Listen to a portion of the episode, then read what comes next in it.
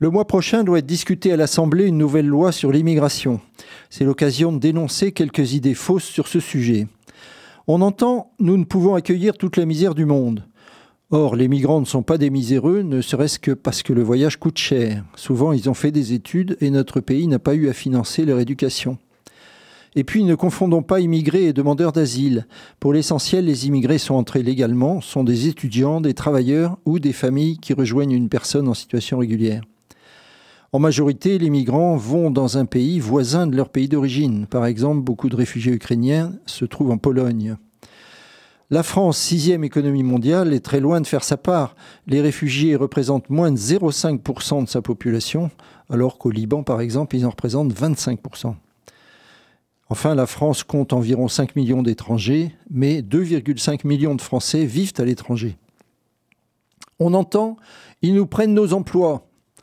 Or, les migrants occupent une partie des emplois insuffisamment pourvus, car pénibles, peu qualifiés ou mal payés. Citons le bâtiment, la restauration, l'aide à la personne.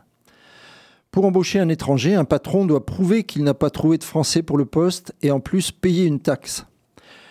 Et si l'emploi est menacé, c'est bien plus par l'informatisation, la robotisation et aujourd'hui par l'intelligence artificielle.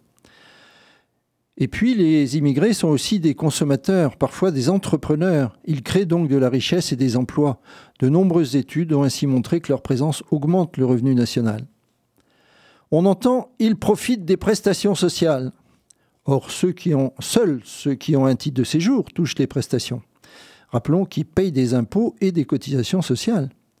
Ceux qui n'ont pas de titre de séjour ont droit uniquement à l'aide médicale d'État, à l'hébergement d'urgence et à la scolarisation des enfants. On entend ce sont des délinquants et des terroristes. Or, c'est la précarité qui crée principalement la petite délinquance, et les migrants y sont plus exposés que les Français du fait de la difficulté d'obtenir des papiers. Mais le terrorisme, le grand banditisme, la délinquance financière sont rarement le fait des étrangers. Certains voudraient stigmatiser l'islam en l'assimilant au terrorisme et au fondamentalisme. Bon, chaque religion a ses extrémistes, mais dans leur immense majorité, les musulmans veulent vivre leur foi dans la paix.